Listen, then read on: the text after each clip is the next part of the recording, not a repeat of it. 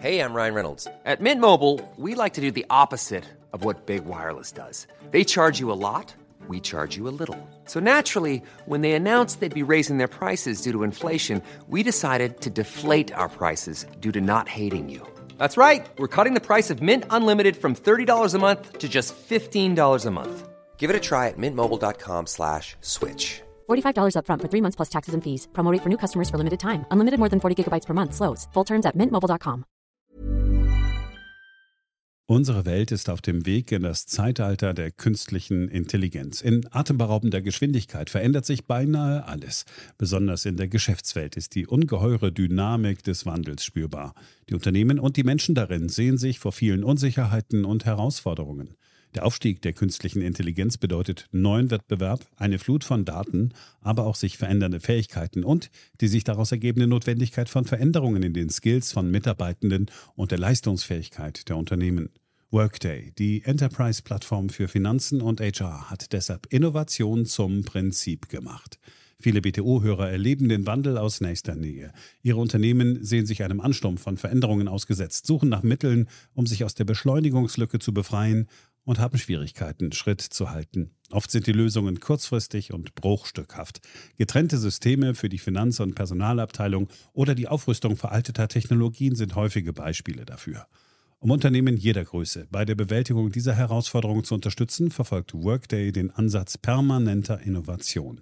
Denn nur so können Kunden Veränderungsprozesse anführen, statt darauf zu reagieren. Nur Workday verfügt über einheitliche Daten, die nahtlos über eine einzige Plattform fließen und ihnen die Möglichkeit geben, intelligente Entscheidungen zu beschleunigen, Chancen zu erkennen und Risiken zu mindern.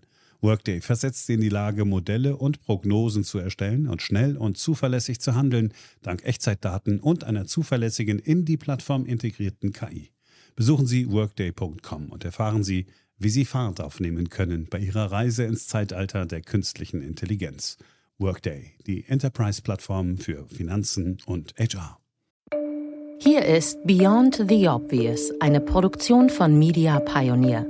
Aus aktuellem Anlass heute nicht, wie angekündigt, die Folge zur schwarzen Null. Stattdessen geht es zunächst um das, was gerade weltweit Sorgen bereitet, das Coronavirus. Fast 1500 neue Patienten an einem Tag. In China breitet sich das Coronavirus weiter aus. Mehrere Länder haben damit begonnen, ihre Staatsbürger aus der weitgehend abgeriegelten chinesischen Millionenstadt Wuhan auszufliegen. Einige von ihnen mit Krankheitssymptomen. Auch die EU holt Hunderte von EU-Bürgern aus China. Das Virus bedroht nicht nur Menschenleben. Daniel Stelter wird aufzeigen, welche wirtschaftlichen Folgen grundsätzlich Pandemien und Epidemien und insbesondere das Coronavirus haben können. Das Virus hat das Zeug, nicht nur China, sondern die Weltwirtschaft stark zu belasten. Sollte sich das Virus weiter ausbreiten, wird aus wirtschaftlicher Sicht eine entscheidende Rolle die Verschuldung spielen. Deshalb im Anschluss ein Blick auf die aktuellen Zusammenhänge und eine Analyse der Schuldenproblematik generell. So wurzeln die derzeitigen Sorgen wegen des Virus in einer fehlgeleiteten Politik. Es rächt sich, dass wir seit Jahren mit billigem Geld und immer mehr Schulden unsere Probleme kaschiert statt gelöst haben. Beyond the Obvious, der Podcast mit Dr. Daniel Stelter.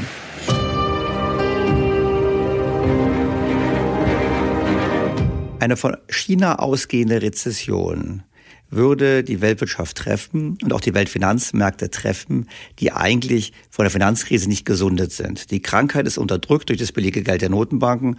Und wenn es jetzt zu einer Rezession kommt, trifft das im Prinzip einen Kranken, einen Kranken, der die Widerstandsfähigkeit nicht mehr hat, die Wirtschaft in diesem Fall, um dieser neuen Krankheit entsprechend zu begegnen. Und darin liegt das wirtschaftliche Risiko der Epidemie. Schon allein die Epidemie in der chinesischen Provinz Hubei mit ihren 58 Millionen Einwohnern schadet der Wirtschaft. Konsum, Tourismus und Industrie sind betroffen. Das Virus bremst Produktion und Verkehr, unterbricht Lieferketten und bringt Börsen unter Druck. Sollte auch die Wirtschaft global infiziert werden, wird es kritisch, wie historische Beispiele immer wieder zeigen. Ganz besonders drastisch war es sicherlich bei der Pest, wo ja bis zu 40 Prozent der europäischen Bevölkerung verstorben sind. Die Folge war ein tiefgreifender wirtschaftlicher Niedergang erstmal, der erst dann durch hohe Geburtenraten wieder kompensiert wurde. Und es war sicherlich andererseits auch der Auftakt etwas zur Aufklärung, weil dann natürlich auch die Wirkung des Glaubens nachgelassen hat. Das heißt, solche großen Katastrophen, und von solch einer reden wir sicherlich im konkreten Fall nicht, haben natürlich Wirkung auf die Wirtschaft, aber auf die Gesellschaft gesamthaft. Ökonomen sprechen von externen Schocks. Das Störungspotenzial ist enorm und je nach Ausrichtung bereinigen sie Krisen oder führen dazu und das schlagartig. Das lässt sich ganz konkret festmachen. Wenn man zum Beispiel auf die Zinsentwicklung der letzten 700 Jahre blickt, stellt man fest, wir haben einen säkularen Trend zu immer niedrigeren Zinsen, aber es gab immer wieder Perioden von stark steigenden Zinsen und jedes Mal war die Ursache dafür eine Naturkatastrophe oder Kriege, die im Prinzip dazu geführt haben, dass die Entwicklungen sich geändert haben. Das heißt, solche externen Schocks haben erhebliche Auswirkungen auf die Wirtschaft und eine Epidemie kann so ein externer Schock sein. Muss es nicht, aber kann es sein. Im Zusammenhang mit dem Coronavirus fallen auch immer wieder Vergleiche mit SARS. Daniel Stelter sagt allerdings, dass zumindest aus rein wirtschaftlicher Sicht dieser Vergleich hinkt. Als SARS 2002 ausbrach, befand sich die Weltwirtschaft gerade auf dem Wege der Erholung. Eine Rezession lag hinter uns, ausgelöst durch das Platzen der New Economy Blase und auch durch die Anschläge vom 11. September in den USA. Die Wirtschaft befand sich auf der Erholung und die Sorge war eher, kann quasi diese Krankheit uns wirtschaftlich zurückwerfen, was dann nicht der Fall war. Der zweite große Unterschied ist die Bedeutung von China. Also damals, wenn man jetzt mal das kaufkraftbereinigte Bruttoinlandsprodukt der Welt anschaut, hatte damals China einen Anteil von ungefähr acht Prozent. Heute liegt der Anteil bei ungefähr 18 Prozent. Und China hat in den letzten Jahren regelmäßig mehr als 50 Prozent zum weltweiten Wirtschaftswachstum beigetragen. Und wenn es nun zu einer Rezession in China kommt, und das ist wahrscheinlich das Mindeste, was man erwarten muss, soll die Krankheit weiter solche Kreise ziehen, dann strahlt das entsprechend negativ auf die Welt aus. Und die Weltwirtschaft befindet sich heute eben nicht in so einer guten Phase, sondern eh am Ende eines längeren Aufschwungs und vor allem auch am Ende eines Aufschwungs, der getragen wurde durch wahnsinnig große Intervention der Notenbanken. Das Munitionslager ist eigentlich faktisch leer. Wir können uns keine Rezession leisten, aber die Gefahr einer solchen Rezession steigt durch diese Epidemie deutlich. Alle Bürgerinnen und Bürger sollten zunächst einmal die Reise- und die Sicherheitshinweise des Auswärtigen Amtes aufmerksam verfolgen. Die werden täglich aktualisiert. Und Reisende sollten überlegen, nicht zwingende Reisen nach China zu verschieben oder zu unterlassen. Wir haben zum einen die Tatsache, dass die Schuldenstände heute signifikant höher sind als vor 20 Jahren. Wir haben in den letzten 20 Jahren einen unglaublichen Zuwachs der Verschuldung erlebt, sowohl in der westlichen Welt, aber namentlich auch in China. Hinzu kommt, dass auch die Zahlen für China immer mit Vorsicht zu genießen sind. Wahrscheinlich ist die Verschuldung des Landes deutlich höher, als offiziell zugeben. Und wenn wir dann noch betrachten, dass wir uns auch gleichzeitig noch erholen vom Mini-Handelskrieg des letzten Jahres, haben wir eigentlich alles zusammen, was sagen könnte, oh, oh, weil die Wirtschaft es nicht verkraftet. Insofern sind die Sorgen berechtigt. Daniel Stelter sagt, dass das Coronavirus das Zeug hat, die Weltwirtschaft zu belasten. Und das Problem ist, wir fliegen schon tiefer als vor 20 Jahren. Deshalb ist eine Rezession denkbar. Und wir können diese weitaus schlechter verkraften als vor 20 Jahren, weil wir schon seit zehn Jahren in einem Krisenmodus sind mit immer weiter steigender Verschuldung, billigem Geld und vor allem immer stärker vorausgelaufenen Finanzmärkten, die wiederum, wenn es dort zu deutlichen Einbrüchen kommt, ebenfalls auf die Realwirtschaft zurückschlagen. Es rächt sich, dass wir seit Jahren mit billigem Geld und immer mehr Schulden unsere Probleme kaschiert statt gelöst haben. Die Folgen sind weitreichend, deshalb jetzt die tiefergehende Analyse. Schulden sind nicht per se ein Problem. Ein entscheidender Punkt ist die Verwendung. Wenn man Schulden dazu verwendet, zu investieren, die Produktionskapazität eines Landes zu erhöhen, sind sie gut. Wenn man sie dazu verwendet, zu konsumieren und auf bessere Zeiten zu hoffen, dann sind sie schlecht. Vor allem, wenn sie dazu dienen, zu Spekulationszwecken statt zu Investitionszwecken. Und was wir halt erlebt haben in den letzten Jahrzehnten ist, dass der Anteil der sogenannten produktiven Schulden relativ stabil geblieben ist, relativ zum Bruttoinlandsprodukt, aber der Anteil der unproduktiven Schulden, also zum Zwecke des Konsums oder Spekulation, deutlich gestiegen ist. Heute Kredit abschließen, morgen Geld auf dem Konto. Wenn Sie mal außerplanmäßig Geld brauchen, können Sie die Rate einfach pausieren. Schulden kommen in die Welt, indem Banken Kredite vergeben. Und jetzt mag der eine oder andere Zuhörer denken, ja ist doch klar, wenn ich gespart habe, gebe ich mein Geld zur Bank und die Bank verleiht dieses Geld an jemand anderen. Das ist auch so, aber das spielt nur eine ganz geringe Rolle. Die Wahrheit ist, wenn Sie zu einer Bank gehen und sagen, Sie hätten gerne einen Kredit, dann schreibt die Bank Ihnen das Geld quasi aus dem Nichts auf Ihrem Konto gut. Und für die Bank ist es kein Problem, weil Ihr Konto ist gleichzeitig Ihre Einlage. Das heißt, die Bilanz der Bank verlängert sich nur. Banken schaffen 90 Prozent des Geldes, welches wir verwenden. Die Euroscheine und die Münzen spielen dahingehend fast keine Rolle. Willkommen bei der Rhein ins Eigenheimbank. Nutzen auch Sie für Ihre Baufinanzierung unsere langfristig niedrigen Zinsen. Banken geben am liebsten Kredite für den Kauf von Immobilien. Und das ist eben eine unproduktive Verwendung. Stellen Sie sich vor, Sie kaufen eine Wohnung, nehmen einen Kredit auf und Sie zahlen für die Wohnung 5000 Euro den Quadratmeter. Was passiert ist folgendes. Sie haben nicht nur für diese Wohnung den Preis gesetzt, sondern Sie haben für alle Wohnungen in dem Haus den Preis gesetzt. Weil jeder Makler würde jetzt sagen, diese Wohnung kostet 5000 Euro den Quadratmeter. Und die ganze Straße ist teurer geworden. Und wenn Sie die Wohnung später verkaufen, wieder für 7.000 oder 8.000 Euro den Quadratmeter, ist nicht nur Ihre Wohnung teurer geworden, sondern faktisch alle Immobilien in der Straße, vielleicht sogar in der ganzen Stadt. Das heißt, wir haben auf der einen Seite Banken, die Kredite vergeben können, faktisch ohne Begrenzung und die am liebsten Kredite geben für den Kauf von Immobilien. Auf der anderen Seite haben wir die Immobilien, die knapp sind. Das heißt, wir haben da eine Spirale, wo eine immer höhere Verschuldung zu immer höheren Immobilienpreisen führt. Das ist ein Beispiel für eine nicht produktive Verwendung von Schulden. Weil nur durch den Kauf von Immobilien wird die Wirtschaft nicht mehr produzieren.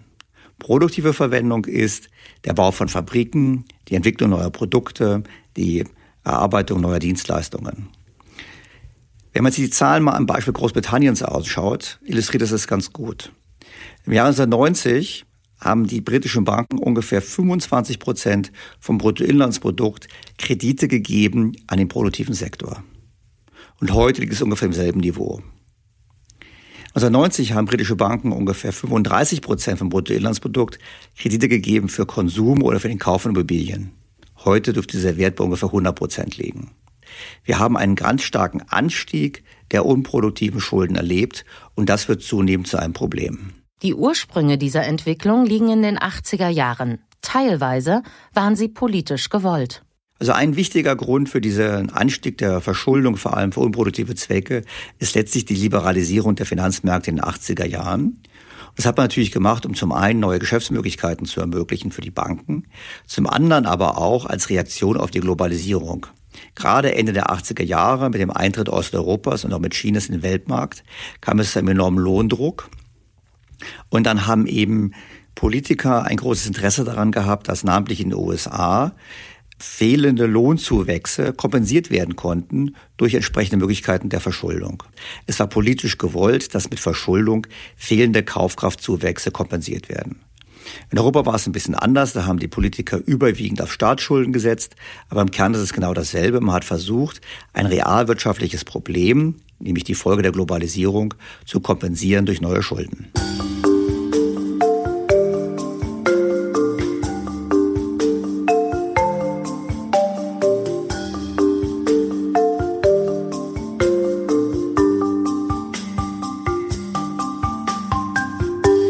Wir haben im Notenbanksozialismus schon darüber gesprochen, dass es eine Tendenz gibt zu immer tieferen Zinsen.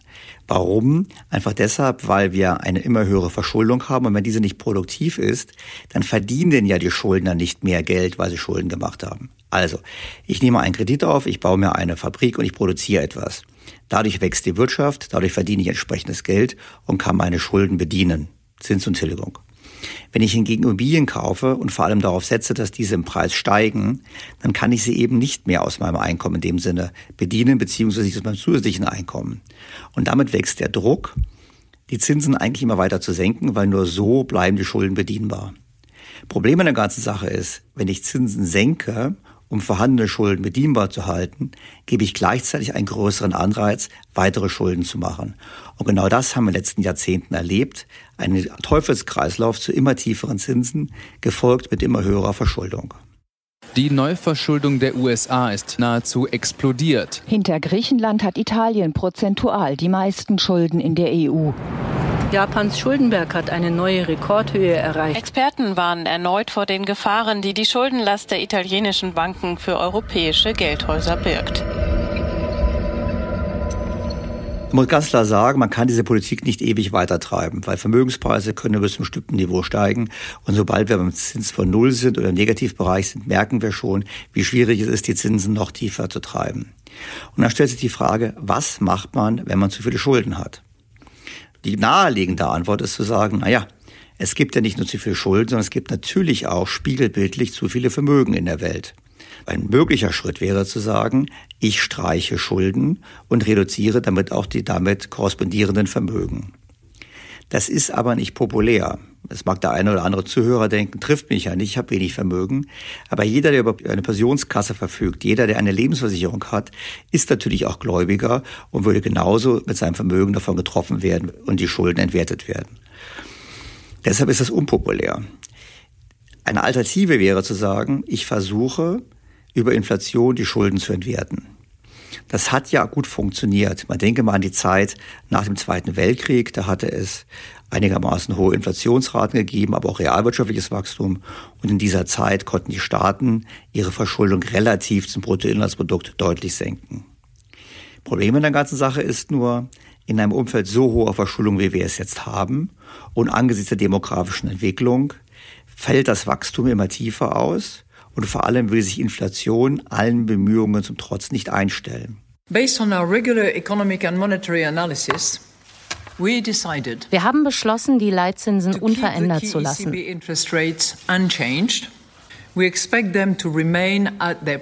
gehen davon aus, dass sie auf derzeitigem oder niedrigerem Niveau bleiben, bis sich die Inflation dem Stand von unter, aber fast 2 Prozent nähert. Und deshalb stehen die Notenbanken, stehen die Politiker vor dem Problem, wie schaffen wir es, schmerzfrei, elegant die Schulden zu reduzieren. Der Inflation geht es nicht oder scheint es nicht zu funktionieren. Und deshalb müssen wir uns darauf einstellen, dass zu bestimmten Zeitpunkten eben Pleiten, Konkurse, aber eben auch Schuldenrestrukturierungen kommen, zu denen auch Themen gehören werden wie Vermögenssteuern und Vermögensabgaben. So unpopulär das auch ist.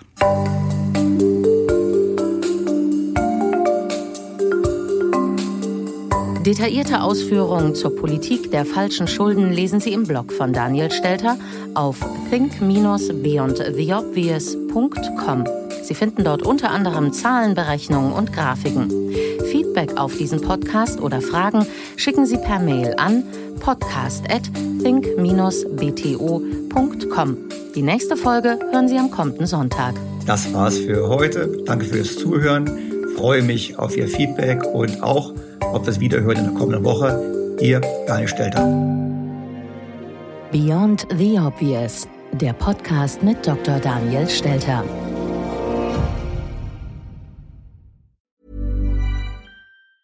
Planning for your next trip? Elevate your travel style with Quince. Quince has all the jet setting essentials you'll want for your next getaway, like European linen, premium luggage options, buttery soft Italian leather bags, and so much more. And is all priced at 50 to 80% less than similar brands. Plus, Quince only works with factories that use safe and ethical manufacturing practices. Pack your bags with high-quality essentials you'll be wearing for vacations to come with Quince. Go to quince.com/pack for free shipping and 365-day returns. Was ist noch besser als ein guter Plan?